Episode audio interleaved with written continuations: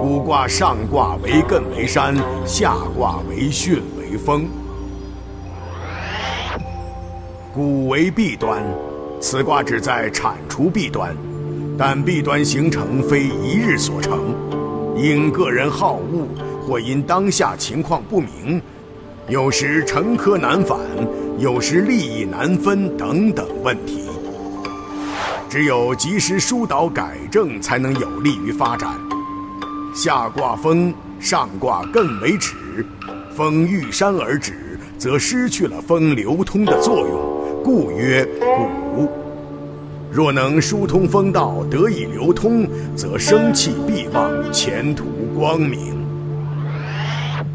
谷，元亨，立社在川，先甲三日，后甲三日。改正错误，疏导弊端，预示着新的开始，走向亨通。积极拨乱反正，改正弊端，可以更有力地向前发展。面对更大的困难，都可以度过。当然，这些问题往往是在生活中日积月累下来的，很难在很短时间内改正，需要长时间的坚持，真正的将这种思想深入到长期生活中去。先甲三日，后甲三日，指六十甲子日。这指人生的岁月，甲为天干地一，寓意改正错误就是新的开始。初六，肝父之谷，有子考，无咎，立中吉。前辈在发展事业中存在很多的弊端没有修正，现在由子辈来继承，需要考证前辈的功绩与错误。积极改正弊端，回避错误，更有利于事业发展。在社会发展中，上下的传承中，若能继承优良，改正弊端，一定会是圆满的发展。这个问题要引起高度注意。九二，肝母之骨，不可贞。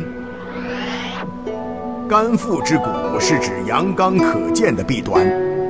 肝母之骨是指那些阴柔的、不可见的内在的弊端。江山易改，本性难移。很多内心弊端是在生活中慢慢积累的，所以要积极寻找弊端，铲除弊端，不要让这些错误留在内心。知错必改，知错必纠，切不可知错而为之。九三。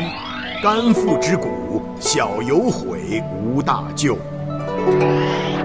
因为二爻的知错必改，知错必纠，那么在前辈事业的发展中，就回避了很多的大的弊端。